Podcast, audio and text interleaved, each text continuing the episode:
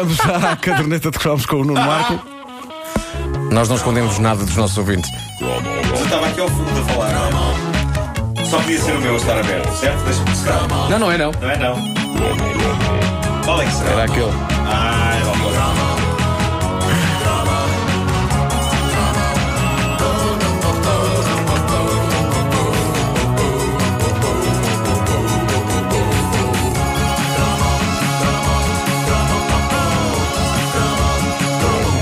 Antes de avançarmos por este cromo adentro, eu tenho de ler aquela que considero a mensagem do dia. Foi deixada no meu Facebook pela nossa ouvinte Maria João Simões. É uma história que me deixa, uh, como dizer, arrasado. Perfeitamente arrasado. Diz a Maria João: A minha filha foi a uma feira de velharias em Oeiras e comprou-me um livro. Até aqui tudo normal. Mas sabes qual é o livro? O Homem que Mordeu o Cão. É uma velharia. Nuno já és uma velharia. Pumba, já foste. 2 euros pagou ela pelo livro. Isto é tenebroso. Eu friso bem a designação do local. Feira de Velharias, em Oeiras. De repente doem-me os ossos. Eu já suspeitava que era uma velharia, porque em sessões de autógrafos aparecem muitas vezes pessoas com livros do homem que mordeu o cão para, para assinar e uh, ou as pessoas têm muito pouco cuidado com os livros, ou aquilo já é de facto muito velho, porque os livros aparecem muito amarelos e muito gastos, que é se calhar como eu próprio estou por estes dias, amarelo e gasto. Que desgraça. Que desgraça. Animemos porque há razões para isso. Vamos falar de chocolates, façam-se vénias, lancem-se foguetes e prestem-se homenagens à nossa ouvinte Maria Manuel Cardoso. A Maria é uma das pessoas que nos últimos tempos tem estado a fazer arqueologia nas suas cassetes VHS e que tem posto no YouTube algumas preciosidades que nós julgávamos perdidas para sempre. E uma delas surgiu ontem num bloco de anúncios da RTP dos anos 80 que ela ofereceu ao mundo. É uma das mais lendárias canções de anúncio dos tempos em que, lá está, não tínhamos qualquer pelo. Nós não tínhamos, mas o protagonista deste anúncio tinha, porque era um leão. E esta é a mais épica versão de sempre que um anúncio já fez de um clássico do rock, Wild Thing de Jimi Hendrix. selvagem. Uma. Um.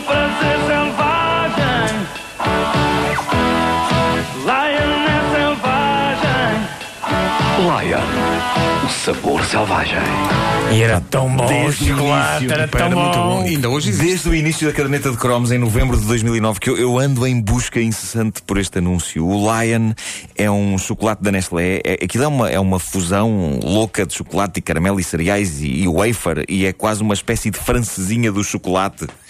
Tal a quantidade de coisas aglomeradas numa barra só. E impunha-se o, imaginário rock and roll e o leão a rugir porque claramente aquilo não era uma barra para gaiatos. O Lion era um chocolate para homens. Gente preparada para trincar uma densa amálgama de materiais, uma espécie de rochedo comestível.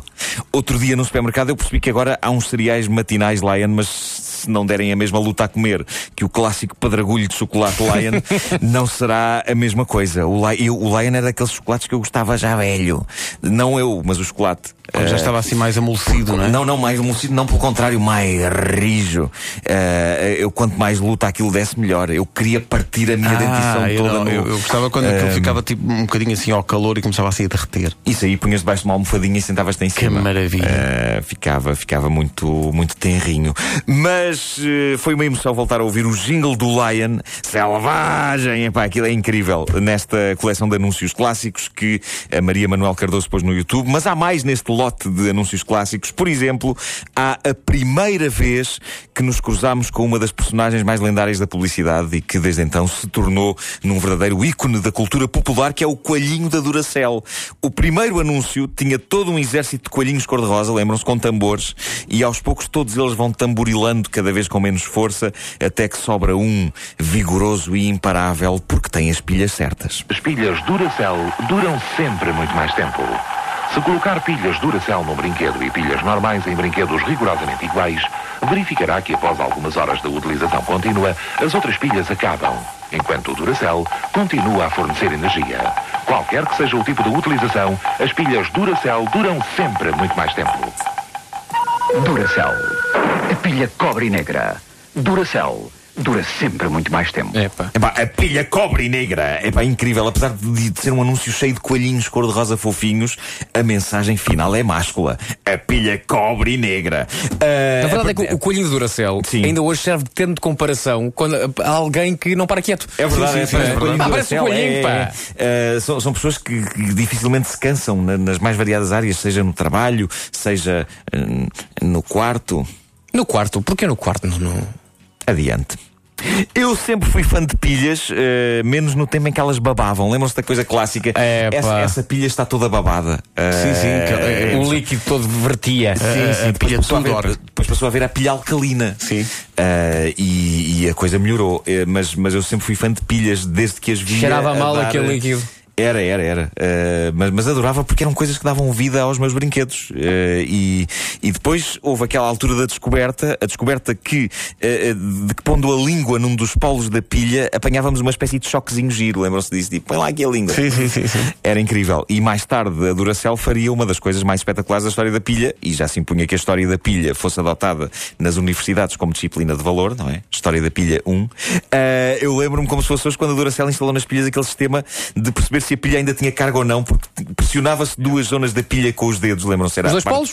Não era bem os dois polos, era um polo Pois e era, uma, po- uma, era um verdade. círculozinho branco e via-se uma barra amarela a subir e isso media ah, ah, o grau de energia da pilha. Era fascinante, era fascinante. Eu, eu entretinha-me com muito pouco. Ahm, portanto, agora que digo isso é um bocado deprimente eu olhar para aquilo isto é a melhor coisa que eu já vi em toda a minha vida. Eu dizia isso. E para terminar, uma das provas de que nos anos 80 tudo era muito mais pacato. Um dos meus filmes preferidos daquela década é Um Lobisomem Americano em Londres. Uma comédia de terror do grande John Landis e um filme absolutamente delirante e com um grande ritmo sobre um rapaz americano que está de visita à Inglaterra, é mordido por um lobisomem e transforma-se ele próprio num lobisomem. É um filme que eh, consegue ser hilariante, consegue meter algum medo, mas numa altura em que não havia concorrência na TV e em que não era preciso ser-se agressivo ou rápido ou histérico a apresentar programas, até um filme alucinante como o Lobisomem Americano em Londres podia ser apresentado desta forma Xanax. Em Cinema da Meia-Noite, um lobisomem americano em Londres, de John Landis.